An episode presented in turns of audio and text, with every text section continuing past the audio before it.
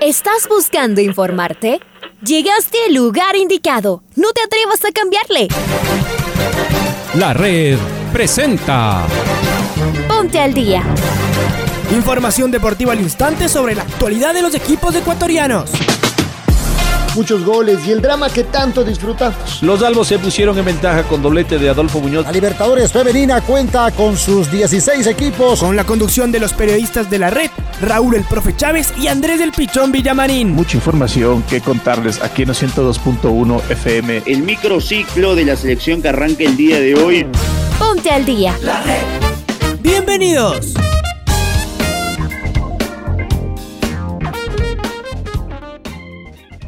Amigos, amigas, hola, hola, ¿qué tal? ¿Cómo les va? ¿Cómo están? Tengan ustedes un cordial y afectuoso saludo. ¿Cómo les va? Bienvenidos, bienvenidas a la primera edición del noticiero al día de la red, jueves 29. Se está terminando el primer semestre del año 2021. Estamos llegando prácticamente al final del mes de julio, 29 de julio del 2021 Bienvenidos, comenzamos, arrancamos esta programación deportiva aquí en el micrófono de la red con eh, varias eh, participaciones a lo largo de estas últimas horas de los deportistas ecuatorianos en eh, los Juegos Olímpicos de Tokio 2020 más uno. Arrancamos con el saludo de Raúl que nos acompaña como todos los días. Está Paola Yambay también en Control Master. Así que los eh, invitamos a que estén junto a nosotros en este servicio informativo. Vamos con los titulares. Alfredo Campos clasificó a la semifinal en BMX. Doménica Suero quedó eliminada en Tokio. Vanessa Chalá perdió en judo. Argentina eliminada de los Juegos Olímpicos y Brasil clasifica a cuartos de final en el fútbol. Van Bleuten en mujeres y Primox Roglic en hombres se proclaman campeones en la contrarreloj de los Juegos Olímpicos. Liga retomó los entrenamientos. Pedro Pablo Velasco volvió a entrenar en Barcelona. Socios de hinchas de El Olmedo piden elecciones en el cuadro de Riobamba. Y el Nacional recibe esta noche el Atlético Porteño por la fecha 25 de la Serie B. Saludo con mi compañero Raúl Chávez en este día jueves, algo frío que tenemos en la capital de todos los ecuatorianos. ¿Cómo te va, Raulito? Bienvenido. ¿Qué tal, Andrés? ¿Qué tal, amigos, amigas? oyentes de El Noticiero del Día en su primera edición, les mandamos un fuerte abrazo y de inmediato comenzamos con el editorial de Alfonso Lazoyala. Consiguió todo el oro que era posible en el ciclo olímpico. Fue campeón bolivariano, sudamericano y panamericano. En el 2019, luego de un año fantástico, Alfredo Campo terminó como subcampeón del Mundial de BMX. El 2020 fue de incertidumbre, como para todos los deportistas pero lo hecho el año anterior lo había puesto virtualmente en Tokio. La notificación oficial llegó muy avanzado este 2021. Claro que el bicicrosista cuencano ya estaba enfocado en tomarse la revancha de la Olimpiada anterior. Es que en el 2016, en Río de Janeiro, todo pareció salir mal para el ciclista. En su fase de preparación, Alfredo sufrió una caída que le fracturó el hombro. Apenas tuvo tiempo para recuperarse y viajó a Brasil con el dolor encima. En Río de Janeiro, otra aparatosa caída lo dejó fuera de competencia y con el corazón lastimado. Tuvo que comenzar nuevamente todo el proceso. Lo llevó a pulso hasta conseguir el sueño de estar en Japón. Ayer en Tokio logró clasificar a las semifinales. Está entre los 12 mejores del mundo y hoy se jugará entero por llegar a la final. Deporte duro e incierto este BMX. Hay varios factores que rozan con lo azaroso. Se tienen que hacer carreras perfectas. El famoso cero errores ya está cerquita. Intentar disputar una medalla olímpica parece un sueño. Y vaya que Alfredo Campo ha soñado toda su vida. Ahora también nos hace soñar a nosotros.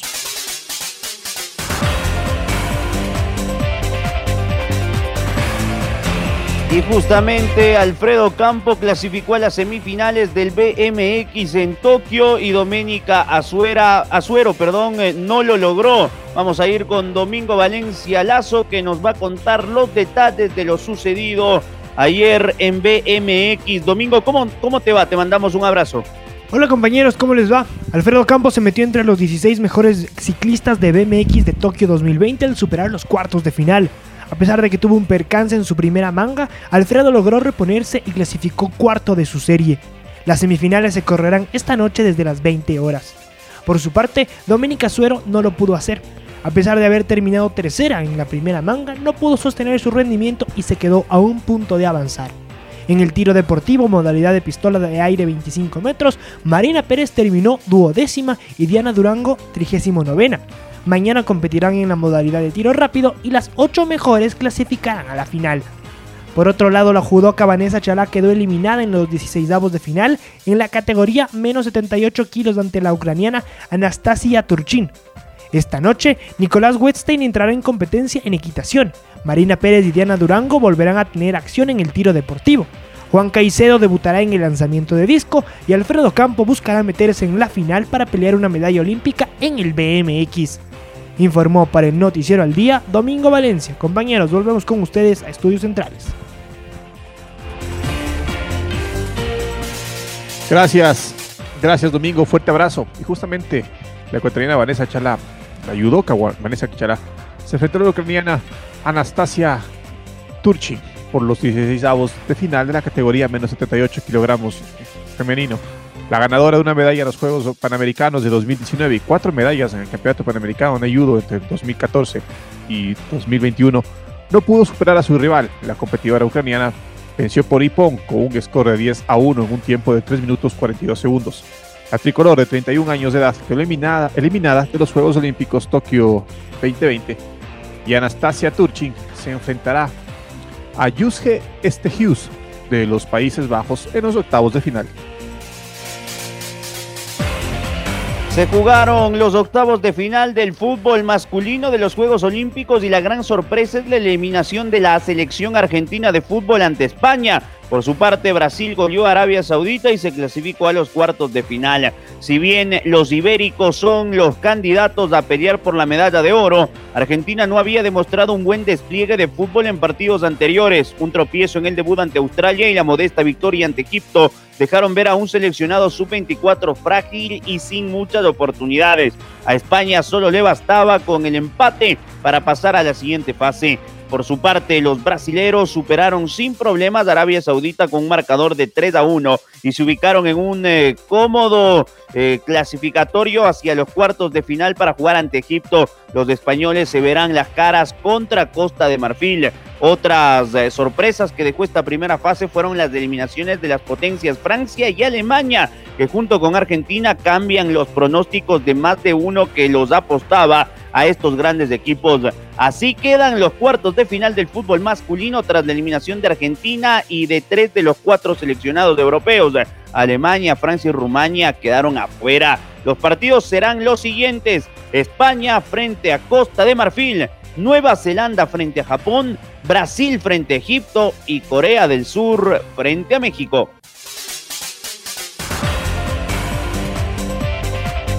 Y la ciclista neerlandesa Annaliek Bar Bleuten se proclamó campeona de la prueba con reloj por delante de la suiza Marlene Reuser y de otra holandesa, Anna van der Bregen, después del disgusto del, disgusto del domingo pasado, cuando Van Bleuten entró en la meta del circuito de Fuji creyéndose campeona y descubrió después que les faltaba una corredora escapada por atrapar, la austríaca Anna Kienshofer que se proclamó campeona, la corredora del Movistar español logró el oro olímpico que ansiaba. Lo obtuvo con un tiempo de 30 minutos 13 segundos y 49 centésimas, un registro de 56,4 segundos mejor que la de la suiza Reuser y con un minuto, un segundo de diferencia sobre la neerlandesa Van der Bregen, que no pudo unir el triunfo olímpico a sus títulos de campeona mundial en ruta y contra el crono, y tuvo que conformarse con revalidar el bronce que logró en la contrarreloj de Río 2016. Por su parte, el esloveno Primoz Roglic venció a, los a Adou Molin y Rohan Dennis, a quien aventajó por un minuto con un registro de 55 minutos y 4 segundos para colgarse la medalla de oro también en la contrarreloj.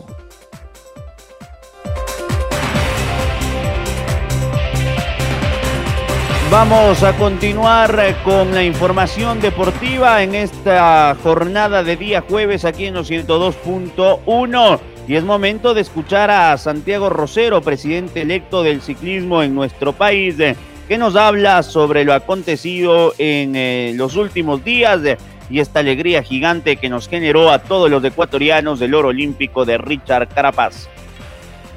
No, lo que nosotros desde Federación Ecuatoriana de Ciclismo recién involucrándonos personalmente en este en este ámbito del ciclismo de MX, yo vengo de la ruta y a la final eso es lo que me jala.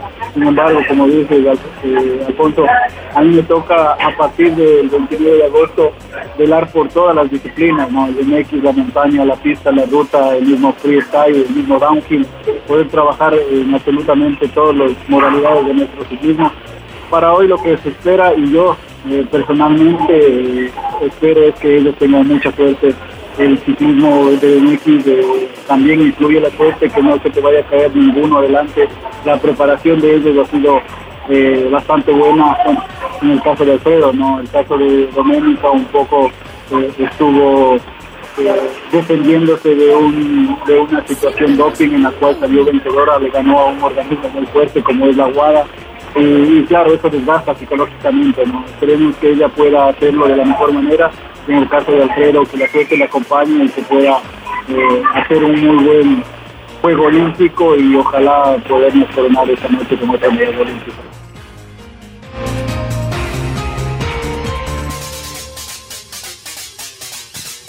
El Nacional juega como local esta noche desde las 19 horas ante Atlético Porteño por la fecha 25 de la Serie B.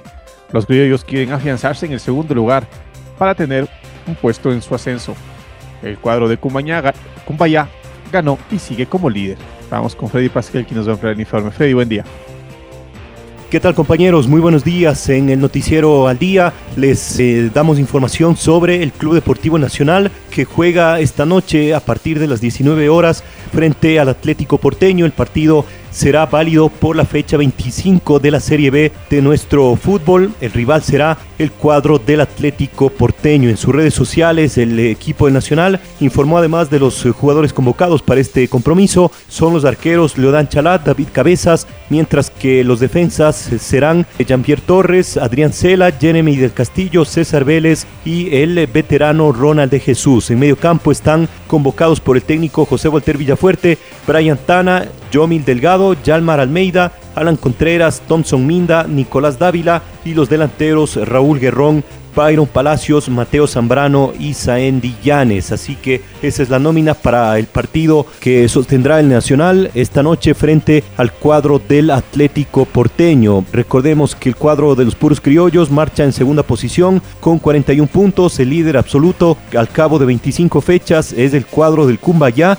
que el día martes en horas de la noche le ganó como visitante al Independiente Juniors. Sigue como sólido líder el cuadro del Cumbayá con 50 puntos. El Nacional sigue con 41. El Gualaceo por ahora marcha en la tercera posición con 37, mientras que el rival eh, del Nacional esta noche es el cuadro del eh, Atlético Porteño, que es octavo con apenas 29 unidades. Esta fecha que se completará el día de hoy eh, con el partido entre Nacional y Atlético Porteño en el Estadio Olímpico Atahualpa y que tuvo otros resultados entre Santo Domingo y la Liga de Puerto Viejo igualaron 1 a 1. Gualaceo le ganó como local 1 por 0 al América de Quito y el partido que referíamos también la derrota como local del Independiente Juniors 0 por 1 frente al cuadro del Cumbayá. Así que esta noche juega el cuadro de los puros criollos en el Estadio Olímpico Atahualpa tratando de mantenerse en la segunda posición en la Serie B de nuestro torneo. Informó para el noticiero Freddy Pasquel.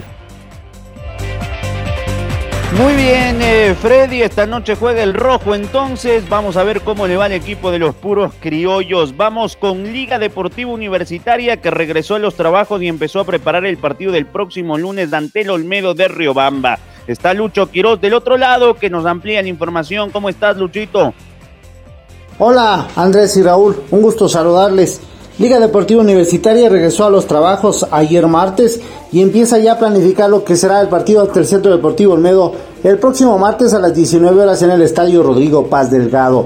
El tema de Piovi todavía no se finiquita, a pesar de que todo está muy adelantado, solamente faltarían pequeños detalles para que el jugador pueda firmar su contrato, inscribirlo en la Liga Pro y pueda jugar el día lunes. Así también lo de el jugador Escoto todavía no se ha oficializado su contratación. Sabemos que está muy cerca, pero todavía no se cierra el tema con este jugador. Hasta allí sería las contrataciones que tenga Liga para este 2021. Un abrazo.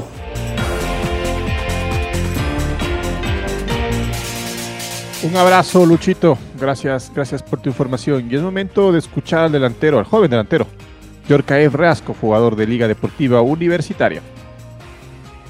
Bueno, fue un partido muy complicado para, para nosotros. Eh, veníamos de, como tú dices, un, un alta en Porto Alegre y contra el técnico universitario también creo que el equipo demostró mucha calidad y lastimosamente creo que los viajes, eh, también un poco el cansancio de los jugadores nos afectó, pero en internet estamos muy bien, estamos fuertes sabiendo de que fue un resbalón, pero que nosotros podemos dar mucho más. Entonces por eso, eso esa parte nos deja tranquila y seguir trabajando porque hay que ser objetivos, ¿no? Nosotros lo manejamos así. Ni cuando nos ganamos somos los mejores, ni cuando perdemos somos los peores. Yo creo que puedo, fue un poco el cansancio, los viajes, eh, también el desgaste anímico de jugar eh, una octava de final de una sudamericana, el viaje, después tuvimos eh, pocos días para el partido contra el 9 de octubre, yo creo que a la final eso termina afectando. Pero bien, sabemos que ese no es nuestro nuestro top entonces o nuestro nuestra regularidad nosotros estamos en busca de esa regularidad de mantener partidos eh, buenos todos los fines de semana o todos los partidos buenos. Entonces, estamos en busca de eso. Igual con el profe, recién tenemos dos, dos, tres semanas de entrenamiento. Entonces, poco a poco vamos a ir mejorando y adaptarnos a lo que él quiere.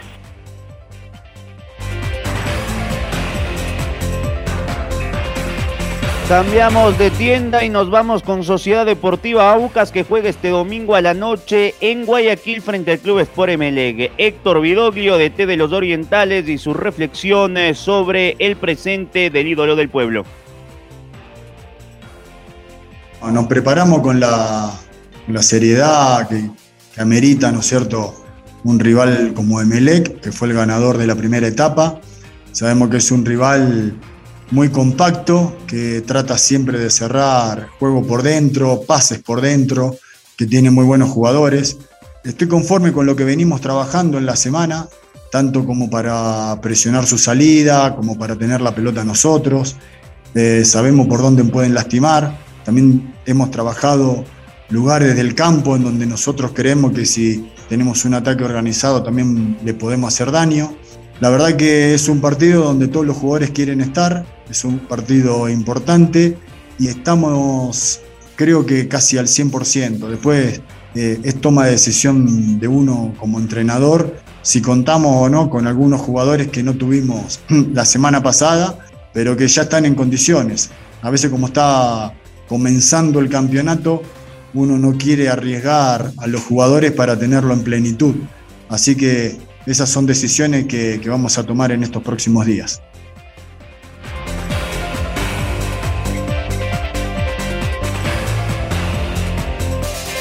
Y un grupo, un grupo de socios del Centro Deportivo Olmedo se hizo presentes en el exterior del Ministerio de Deportes para pedir elecciones en el Sildón del Chimborazo. Estamos con Pablo King, nos va a ampliar la información. Pablito, buen día. Hola, ¿qué tal compañeros? Aquí está la información para el noticiero al día de la red 102.1 FM, la radio que siempre está. Un grupo de hinchas y de socios del Centro Deportivo Olmedo de la ciudad de Riobamba se hicieron presentes en la capital de la República en los exteriores del Ministerio del Deporte en busca de elecciones en el club del Chimborazo. Desde el Ministerio de Deportes se dio un plazo a la Federación Ecuatoriana de Fútbol para que llame a elecciones en el Olmedo de Rubamba. Sin embargo, la Federación Ecuatoriana de Fútbol solicitó 15 días adicionales, los mismos que se cumplieron el pasado 26 de julio sin oficializar ninguna respuesta hasta el momento. Por tal motivo, los hinchas del cuadro del Ciclón del Chimborazo se hicieron presentes para exigir que se cumpla lo dispuesto por el Ministerio del Deporte ante el presente crítico que vive el equipo del Olmedo de Riobamba, que en la primera etapa de la Liga Pro 2021 jugó 15 partidos y apenas logró 9 puntos el Olmedo. Y en esta segunda etapa, en la primera fecha jugando de local, cayó aparatosamente goleado por la Universidad Católica por 3 goles a 0. Así está la situación en cuanto a resultados y en cuanto también a una crisis económica, el Olmedo de Rebamba y por eso socios e hinchas están pidiendo elecciones en la Sultana de los Andes en el equipo de Ribamba. Esta es la información, compañeros, a través del Noticiero al Día de la Red 102.1 FM. Muy bien, Pablito, una pena lo que pasa con el Olmedo, ¿ah? en realidad una verdadera pena. Cerramos el noticiero con el gol del recuerdo. El gol del recuerdo.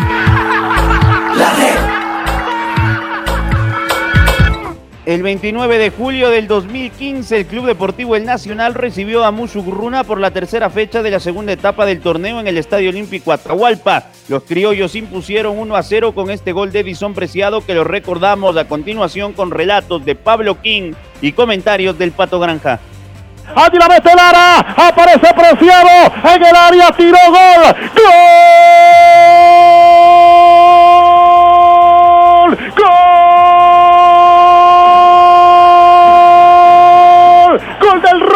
¡Gol del Nacional!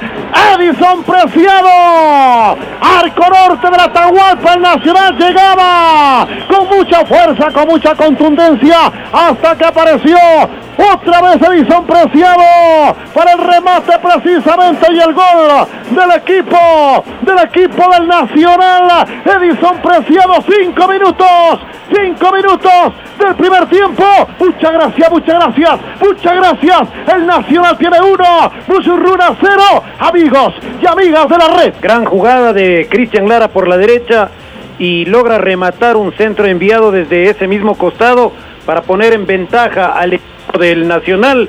Preciado fue el que remató. Gran jugada de Lara y ahora gana Nacional 1 a 0 al Mushurruna. Ahora ya estás al día junto a nosotros. La red presentó Ponte al día. Informativo completo sobre la actualidad del fútbol que más nos gusta, en donde estés y a la hora que tú quieras. Quédate conectado con nosotros en las redes de la red. Síguenos como arroba la red Ecuador y no te pierdas los detalles del deporte minuto a minuto. Escúchanos en vivo en TuneIn y en los 102.1 FM en Quito. ¡Te esperamos!